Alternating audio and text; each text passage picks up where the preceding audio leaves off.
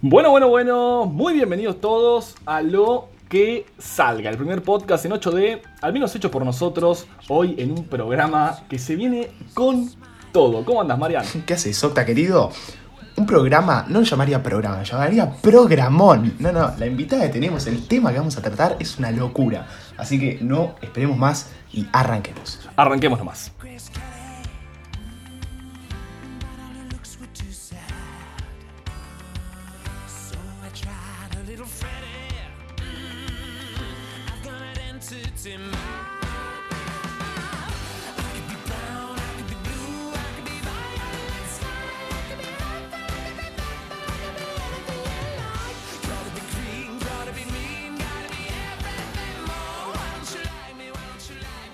Comenzamos un nuevo programa. Marian, ¿hoy qué adjetivo podemos usar para este programa? Mira, sinceramente nos estamos quedando sin adjetivo, pero yo al programa de hoy lo llamaría especial. Porque la invitada que tenemos hoy es una invitada conocida en nuestro ámbito. Exactamente, hoy tenemos una invitada que nos va a hablar de los aspectos psicológicos post pandemia. Mucho es difícil de pronunciar. Pero la gente lo estuvo esperando mucho, en serio. O sea, en las redes sociales nos estuvieron diciendo ya cuándo viene, cuándo se sube, que lo queremos, que lo esperamos, que Vicky va a hablar. Y bueno, acá estamos. Acá estamos y encima me gusta porque ella también está manija, ¿eh? Ahí antes de empezar a grabar nos dijo, bueno, arrancamos, nos dijo. Me gusta, me gusta este manija. Así que bueno, vamos a ir presentándola a ella, Vicky Juncos. ¿Cómo andamos, Vicky? ¿Todo bien? ¿Qué tal? ¿Cómo andan? Muy bien, Vicky, muy bien, todo tranquilo. Así que bueno, es un honor la verdad que estés acá con nosotros para hablar de este tema, es muy interesante, los aspectos psicológicos post pandemia. Así que bueno, gracias por animarte y, venir al programa. gracias a ustedes por invitarme, muy divertido. Tengo, estoy, estoy bastante sacada también. Está sacada, está sacada Vicky. Eh, vamos a arrancar, primero que todo vamos a hacer un, un pequeño, una pequeña introducción sobre vos.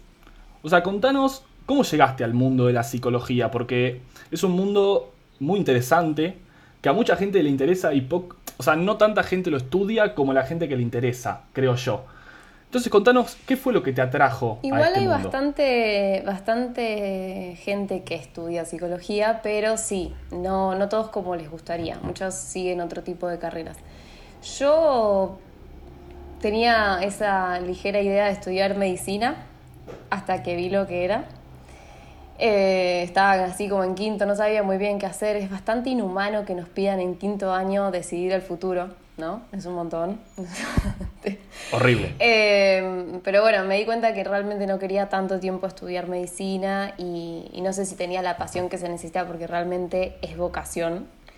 Eh, así que me fui por el lado de la psicología medio, medio que así de impulso, pero me terminó gustando bastante mi carrera.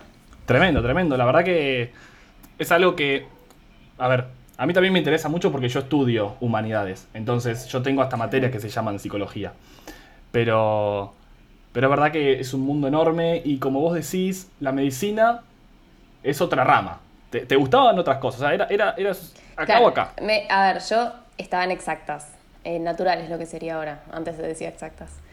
Eh, y la verdad es que me fascinaba todas las materias con Mimi, anatomía, todo eso. De hecho, las primeras, los primeros años en psicología en la Universidad del Salvador se estudia neurociencias, que es todo el cerebro y la parte más orgánica.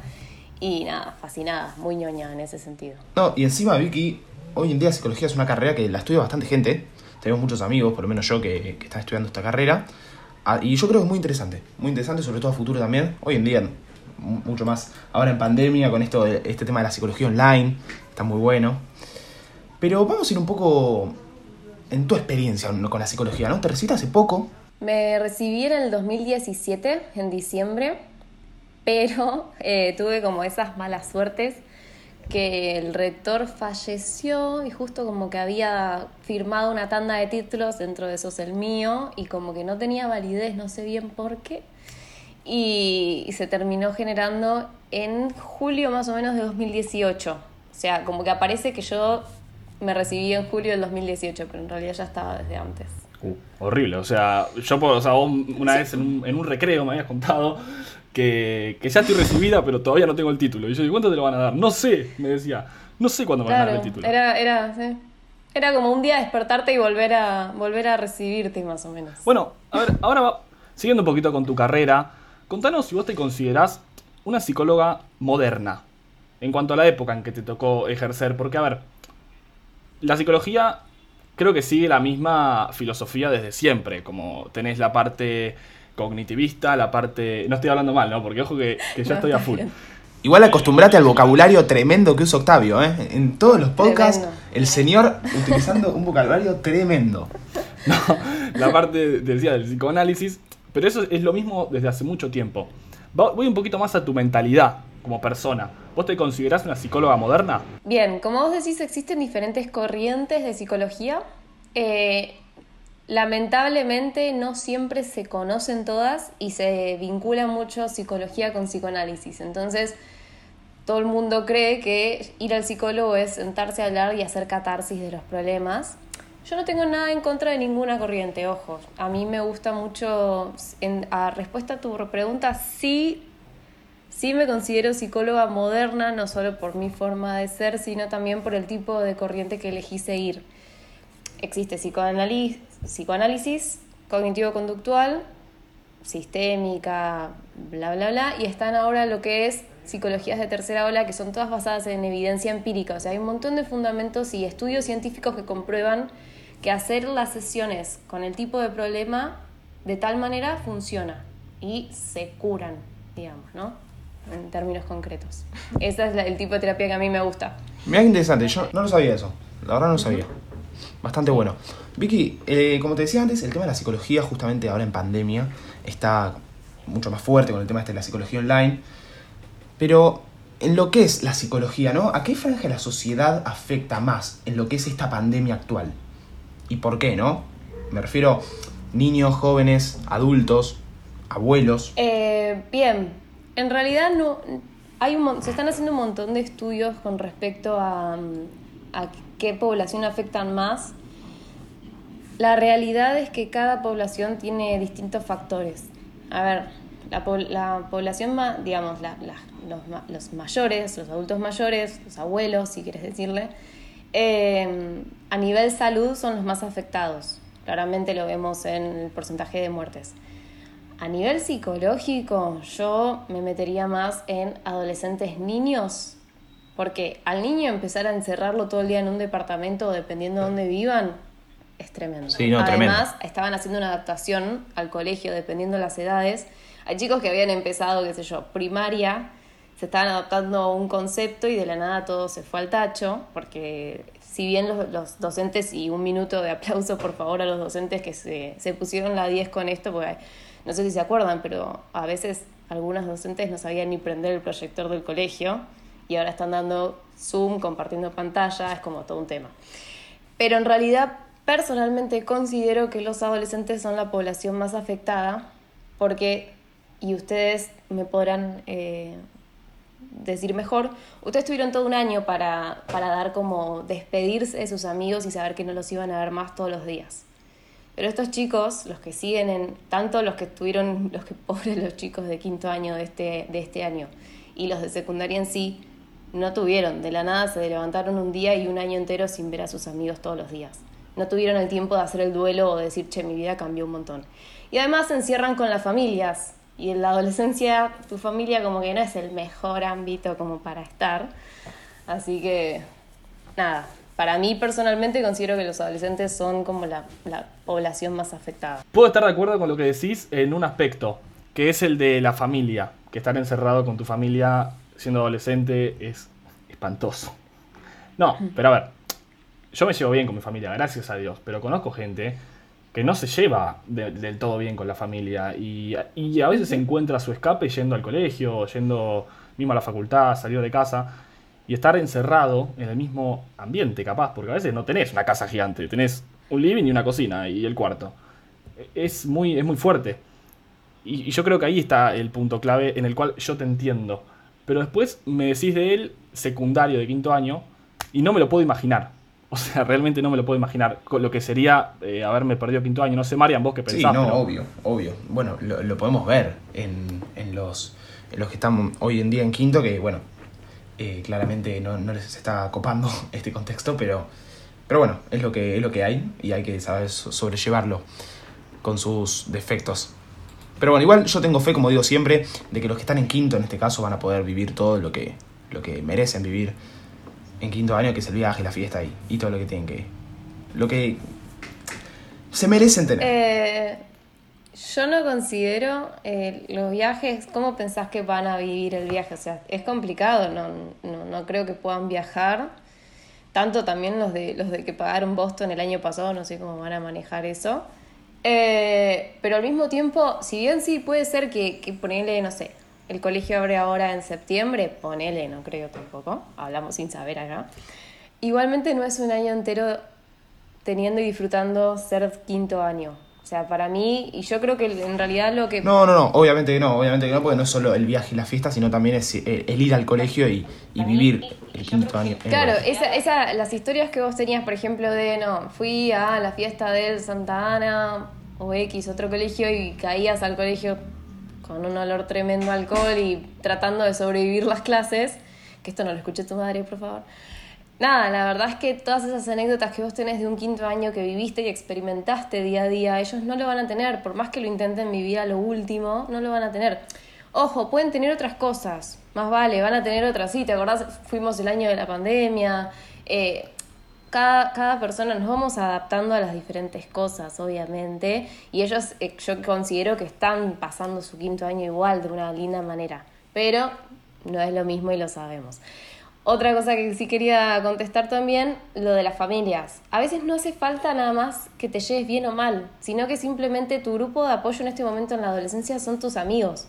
O sea, a vos te pasa algo y por más que tengas la mejor relación con tu viejo o tu viejo o tu hermana, no le vas a ir a contar exactamente lo que te pasa, vas a ir con los pibes. Es verdad, es verdad. Y, ¿No? y una cosa más que, que quiero agregar con lo, con lo que dijiste, que tampoco van a tener la experiencia de haber estado en el aula con entre ellos. Que eso es algo fundamental. O que venga García a, a, a putearlos o a decirles algo porque están haciendo quilombo. O sea, no puede, salvo un Zoom y que te suspendan un rato, no pueden, no pueden ni siquiera rebelarse contra el profesor. No, no, y, y García, vamos a aclarar, García preceptor. García preceptor. Sí, tal cual, es un poco lo que decía antes, esto de no solo el viaje y la fiesta, sino también el estar todo el año en el aula con el buzo, con lo que es quinto, sentirse más grande. Y bueno, pues bueno, lamentablemente se les está haciendo difícil. Es verdad, Marian, y también en este podcast hoy vamos a hablar de, lo, de algunas patologías que, que se presentan a lo largo de la pandemia, porque yo pienso, y a través de haber escuchado a algunos especialistas en la televisión, esa, esa es mi gran fuente, se dice que van a ser peor los, las consecuencias de la pandemia que lo que está pasando ahora. ¿Vos considerás que eso es así? Se está haciendo bastantes investigaciones sobre el tema porque, mm, por ejemplo, las personas que no tenían manifestaciones de la ansiedad, por ejemplo, gente que no sufría ataques de pánico, empezó a sufrir bastante ahora, fue una de las patologías que incrementaron y lo que puede llegar a pasar es que nos acostumbramos tanto a estar dentro de nuestras casas que cuando salimos los diferentes estímulos que recibimos y el miedo que tenemos ya, la misma enfermedad, nos hace estar más alertas. Desde la ansiedad, por ejemplo, sí podemos empezar a tener más gente con ataques de pánico en los subtes, colectivos, o empiezan a evitar estos lugares porque hay mucha gente y empieza a deteriorarse la calidad de vida. Entonces vas a tener algún amigo que por ahí le dé mucha fiaca salir, fiaca es una palabra re vieja, sorry. Salir, le vas, se van a decir, por ejemplo, no sé, che, salimos a un bar cuando abran y por ahí te va a decir, no, sumo otro día o no, hoy estoy muy cansado, porque realmente va a estar como fatigado porque la cantidad de estímulos que recibimos nos va como a desbordar un poquito. De hecho, me pasó la otra vez que fui a donar sangre y había muchas personas y me hacían muchas preguntas y yo estaba como medio como muy lenta en la reacción. Desde la depresión también, por ejemplo, la depresión no nos... Mirá. La gente que, que por distintos motivos fue desarrollando, es posible que post pandemia empeoren algunos síntomas y el TOC. ¿Crees que todos tenemos un, un dejo de depresión en esta pandemia? Todos estamos haciendo un duelo de cosas que perdimos. Vos tenías un montón de planes este año que nos hicieron, ustedes todos, los dos, yo también, un montón.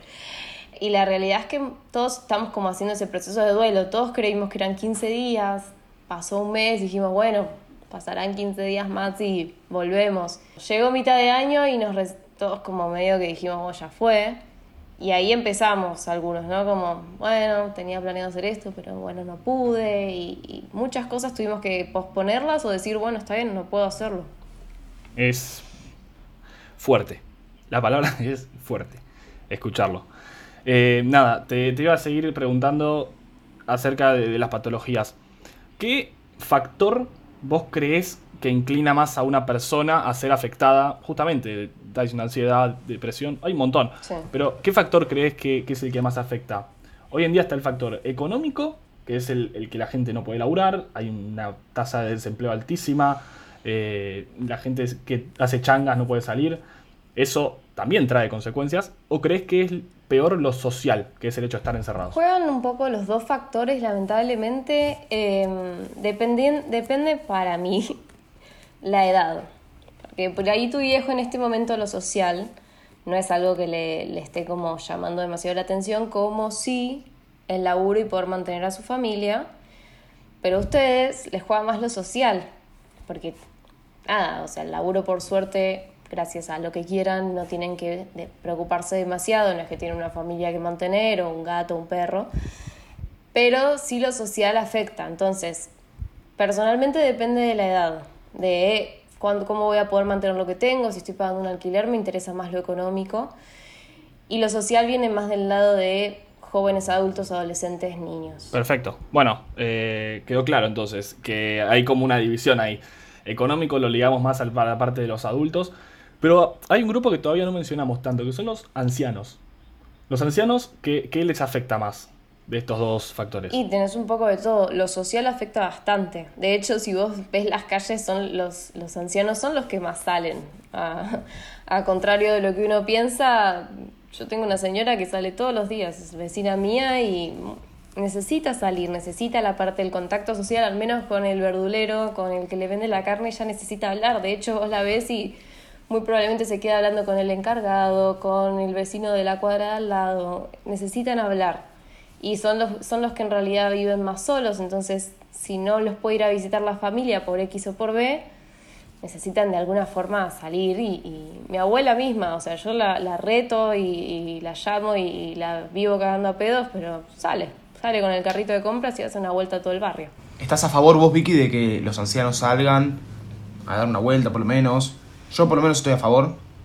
Eh, mucha gente no está a favor, pero bueno, como vos decías, es sano también que puedan tener por lo menos contacto con alguien, con el verdulero o con el que sea, dar una vuelta porque justamente viven solos. Y bueno, y le hace bien también tener. a ver, sí, estoy a favor de que salgan a dar por lo menos una vuelta a la manzana. El problema es cuando no se cuidan en ese momento. Viste que tenés dos clases de, de ancianos, digamos, ¿no? Los que sí se cuidan, que los ves con el barbijo, los ves con el alcohol en gel y sí se toman el metro para, para hablarte. Y tenés al que le importa un poco nada y sale sin barbijo porque no respira bien y dice que el virus es algo mental, ¿viste? tenés como las dos versiones.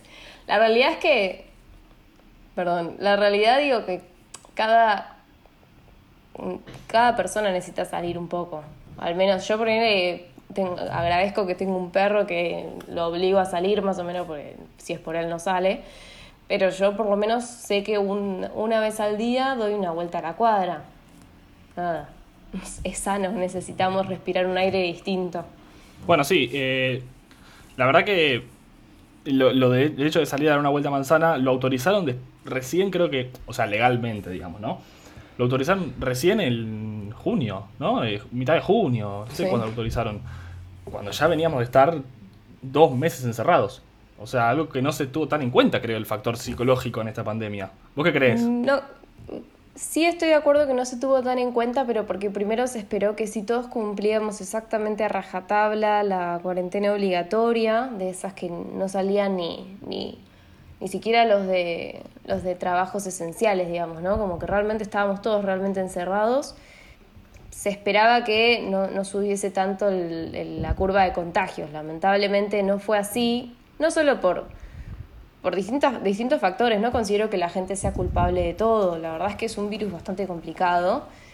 Y nada, y, y, creo que se empezaron a tener en cuenta los factores psicológicos mucho más tarde de lo esperado. De hecho, todavía no se tienen. OSDE, por ejemplo, no admitía las sesiones online. Entonces la gente que estaba haciendo tratamientos por obra social de OSDE no podía seguir con su psicólogo porque no se admitían sesiones online como sesiones. Bueno, justamente al principio de esta pandemia, la gente se cuidaba mucho más en el aspecto físico de no contraer el virus que en el psicológico.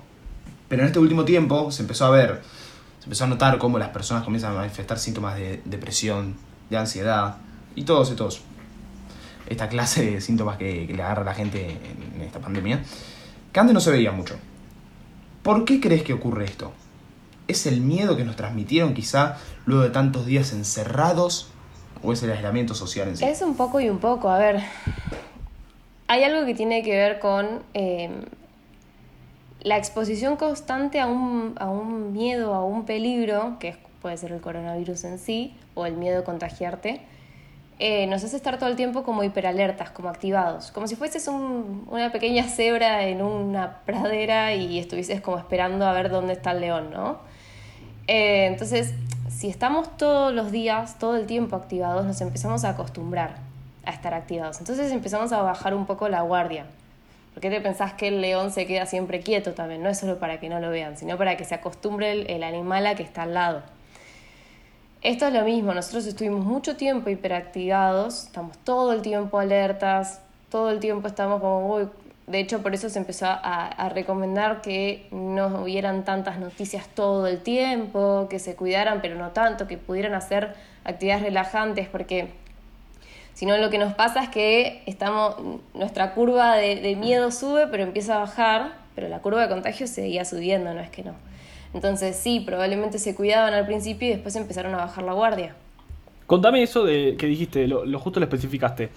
¿Qué se puede hacer contra los medios de comunicación? Que dijiste no tanta noticia. ¿Qué, qué hacemos contra los medios de comunicación? Siempre depende de la persona. Yo tengo bastantes pacientes que tienen mucha ansiedad. Lo que yo a veces recomiendo es, si necesitan ver el noticiero, si tienen un programa especial que les guste, que solo vean ese programa. Si no, es preferible que lean las noticias de un diario. Porque la tele o las redes sociales nos inundan de estímulos todo el tiempo, en medio que no elegí, sino que directamente pasa. Y quizás cuando vos lees en un diario tenés más control de lo que lees. Hasta dónde querés llegar a leer o hasta dónde querés llegar a informarte y después puedes parar, que es distinto a las redes sociales. Las redes sociales te, te tira, no, no te deja parar nunca. Y una persona que es muy ansiosa, la matás. ¿Qué, qué eh, hablando también, justo puntualizás, me, eh, sos, eh, me puntualizás justo donde quiero tocar el tema. ¿Qué, qué pensás? Porque yo también eh, lo pienso mucho. El tema de las consecuencias negativas que va a traer estar tantas horas atrás de Instagram, Twitter, eh, no sé, todo eso. ¿E- ¿Es realmente grave? O sea, ¿se puede considerar grave estar tantas horas atrás de esas redes sociales? Como digo, siempre depende de la persona. Eh, siempre tenés la persona que puede regularse un poco más y la que no. La realidad es que nos estamos acostumbrando. De hecho, hace poco yo soy voluntaria en un proyecto que hicimos un, un- una investigación en, mu- en población de mujeres, pero solamente en población de mujeres de 7.000 mujeres se eh, llegó a la conclusión de que se duplicó la cantidad de horas que estaban en redes sociales, en Instagram. Eh, se duplicó la cantidad de horas que estamos frente a una pantalla. Hasta yo diría que se triplicó. Entonces, eh, recibimos estímulos todo el tiempo. El día de mañana nos va a costar mucho estar frente a una, en una reunión social sin ver el teléfono. Si ya nos costaba antes, ahora muchísimo más, porque estamos como esperando todo el tiempo estímulos nuevos. Por eso a los chicos les cuesta tanto también estar en una clase de 40 minutos en una pantalla. Aparte de que se distraen viéndose a sí mismos, ¿no? Hay mucho de eso también estudiado. Eso es tremendo, porque imagínate que antes de la pandemia ya pasábamos horas y horas bajando en Instagram y viendo cositas en la lupita. Imagínate ahora en la pandemia, vos decís que se triplicó, o sea, es una Sí. locura. Por eso tenés las dos, las dos, los dos extremos. Hay gente que no va a querer tocar el celular y, y va a hacer como más peso en el vínculo. O sea, si nos juntamos, yo quiero saber más de vos y realmente saber de vos. Y tenés otros que van a estar muy acostumbrados ya. Ya es algo hasta corporal. Tu propio cuerpo te hace como querer tener el teléfono en la mano. Es, es, es una adicción. Sí, hay una frase que escuché, no me acuerdo de quién, una frase que escuché de, cuando volvamos a la vida normal le vamos a tener miedo a las personas, Es posible, sí. decía. Pero bueno, vamos a hablar un poquito de las patologías, Vicky. ¿Podrías puntualizar un poquito cuáles son las principales patologías en los niños, jóvenes, adultos y ancianos? Sí, no.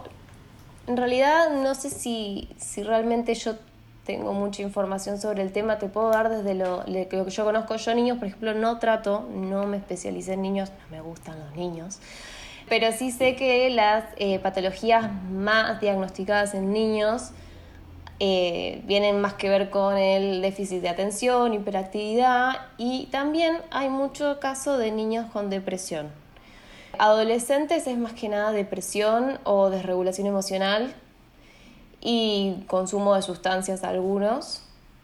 Después tenés adultos mayores, es más que nada ansiedad. También los adolescentes sufren ansiedad, pero se le más para otros lados.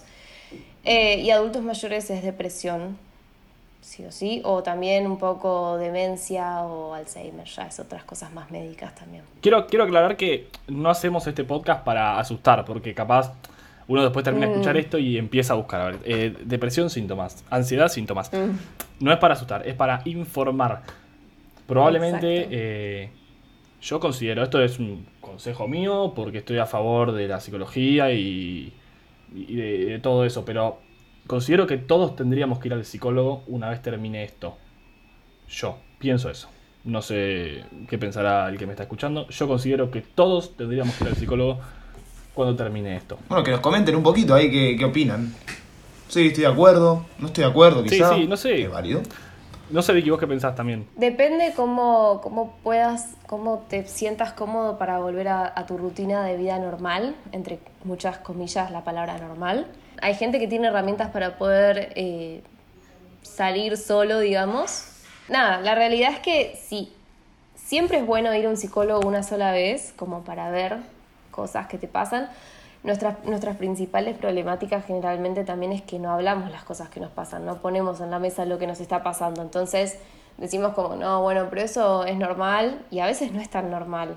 También hay que ver cómo, cómo salimos después de esto con respecto al sueño, la alimentación, cómo nos vamos sintiendo cuando empecemos a hacer ejercicio y sintamos que nuestro cuerpo no puede hacer lo que antes sí podía y hay gente que le empieza a agarrar un poco de miedo.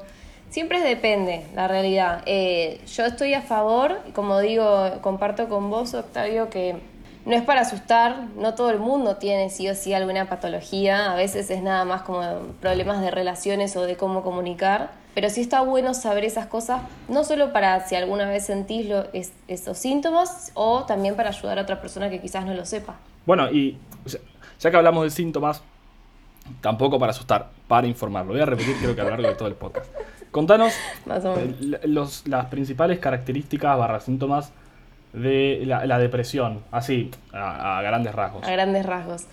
Sí, a ver, depresiones ahí se manifiestan, depende de las edades, de distintas formas, pero en realidad tiene que ver un poco con un estado de ánimo un poco decaído, como esas personas que eh, todo les cuesta mucho, generalmente están como muy fatigados con toda la vida les cuesta hasta ducharse o comer o cambiarse el pijama. A veces hasta genera un esfuerzo físico. Eh, he escuchado gente con depresión que me ha dicho que hasta bañarse, recibir el agua sobre la piel duele, porque están tan sensibles que realmente es complicadísimo para ellos bañarse. Tiene que ver con eh, problemas en el sueño, por ejemplo, les cuesta mucho irse a dormir cuando se duermen, duermen un par de horas y después están como con sueño todo el día, pero no se pueden dormir, o sea, es realmente horrible.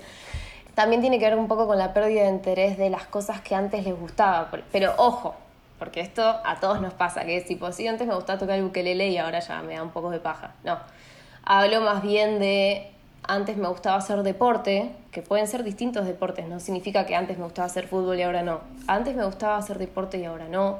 Antes me gustaba hacer cosas, manualidades y ahora no. Me gustaba ir a juntarme con los chicos y ahora no. Con mi familia y ahora no. Pero en muchos aspectos, no en algunas cosas, porque todos tenemos como pérdida de intereses. Vamos creciendo y vamos cambiando, es humano.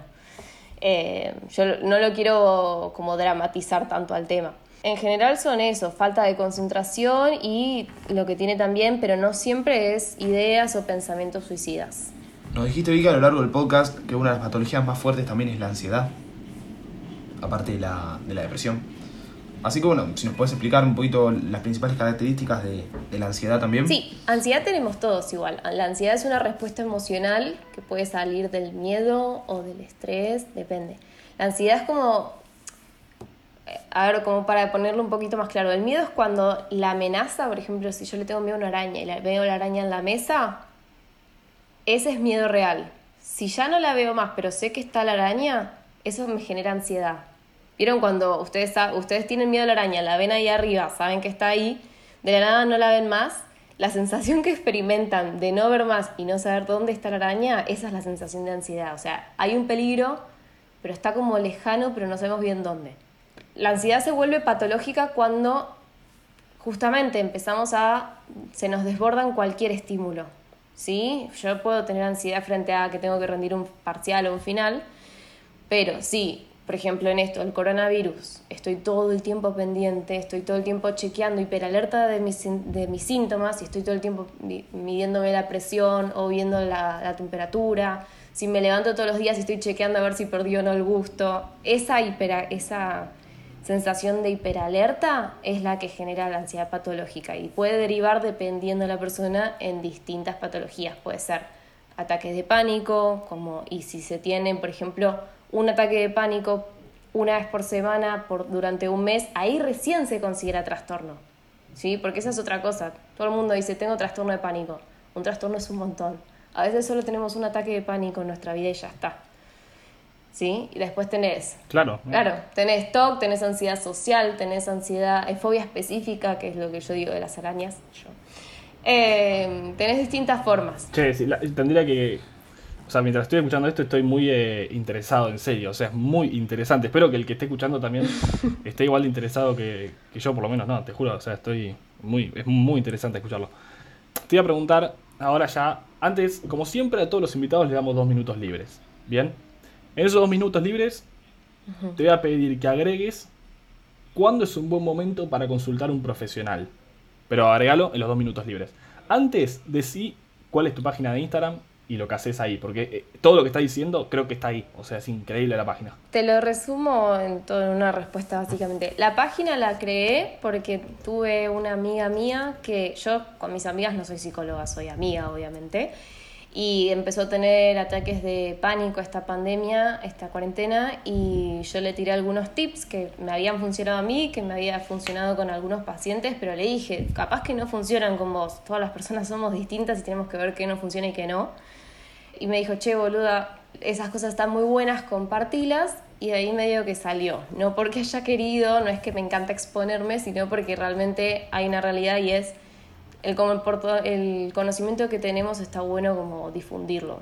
Por ejemplo, vos, Marian, si, si sabes cosas de economía, de contador, digamos, economía no, eso lo aprendí, está bueno que uno las vaya explicando a la vida, porque el conocimiento está bueno compartirlo. Yo no sé nada de, de contabilidad, yo no sé nada de relaciones públicas, siempre está bueno dar a conocer. Por otro lado, ¿cuándo es un buen momento consultar? Cuando no están pudiendo hacer las actividades que hacen diariamente esa es una de las buenas, de las buenas formas. Por ejemplo, están teniendo muchos problemas en salir de su casa, están teniendo muchos ataques de pánico. A veces es cuando tengo problemas en mis relaciones, cuando tengo problemas de comunicar las cosas. Hay mucha gente que no dice lo que le pasa y termina estallando. O cuando simplemente quieren conocerse un poco más y trabajar algunas cosas. La terapia no tiene que ser un compromiso de por vida, por eso digo, tienen que encontrar la corriente que les guste más y, ver cómo se sienten con eso y con el profesional. O sea, uno es, como ir buscando diferentes profesores de educación física, diferentes nutricionistas. Hay alguien para todo, digamos. Bueno, Vicky, la verdad comparto con todo lo que decís y me sumo a las palabras de Octa en el sentido de que estuvimos todo el podcast muy metidos en todo lo que contabas porque es muy interesante de verdad. Y para ir cerrando con esta tremenda entrevista, porque Octa salió impecable. La verdad, impecable, Vicky, la rompiste. Vicky, la rompiste. Bueno, y, vamos a cerrar como cerramos todos, todos estos capítulos de opiniones incidentes con tus dos minutos libres. Acá puedes dar un mensaje, una opinión, aclaración o lo que vos consideres necesario para decirle a la gente que te está escuchando. Todo tuyo. Bien, no, en realidad lo que me gustaría aclarar un poco que eh, es algo que se está, se está tratando de, digamos, luchar un poco en psicología, que es que se considera la salud mental como parte de la salud. Porque uno cuando dice, che, me quiero empezar a cuidar un poco, generalmente uno piensa en hacer ejercicio, comer sano, dormir bien, tomar agua, eh, pero jamás pensamos en, che, estaría bueno empezar terapia también, ¿no? Como poquito, para conocer, para ver qué onda, para ver dónde quiero. A veces la mayoría de nuestros errores pasa porque jamás consultamos a alguien y jamás nos dimos cuenta que lo que teníamos era un problema. Por ejemplo, un ansioso social piensa toda su vida que es tímido y se pierde un montón de cosas. Y a veces es ansiedad social, necesitas un poco de exposición y, y salís a la vida bailando en tarima, digamos. Bueno, excelente, excelente, todo, todo excelente. Me encantó este programa, me encantó. Cierro broche de oro diciendo que me encantó. Síganla en Instagram, liz.victoriajuncos. ¿Lo estoy diciendo bien? Sí. Sí. Exacto, lo estoy diciendo bien. Vicky, muchísimas, muchísimas gracias por haber venido y por habernos compartido todo lo que sabes. Fue realmente increíble. ¿eh? No, muchísimas gracias a ustedes por tomarse el tiempo y toda la dedicación que le ponen. Muy bueno. Bueno, Vicky, por mi parte lo mismo, muchísimas gracias. Muchísimas gracias a todos también por, por seguirnos escuchando semana tras semana. Bueno, salió muy lindo, la verdad, la pasé muy bien. Así que nada, docta, te dejo que, que lo cierres. Por mí, ya estamos bien y nos encontramos nuevamente el viernes. Exactamente, Marian. Hoy estamos grabando un viernes, como todos ya saben, cambiamos la modalidad. Y muchísimas gracias a todos. Este es un podcast largo, pero que creo que te enganchás. Lo arrancás y ya te enganchaste, porque es muy interesante. Nada, eh, no lo quiero decir más que es interesante. Síganos en todas nuestras redes sociales, en Instagram, en Twitter. Nos pueden encontrar en Spotify, en YouTube. Ahora también estamos subiendo todo el contenido. Este específicamente lo vamos a subir el mismo día que sale. Y Vicky, de nuevo te agradezco. Cerramos acá y nos vemos el viernes que viene.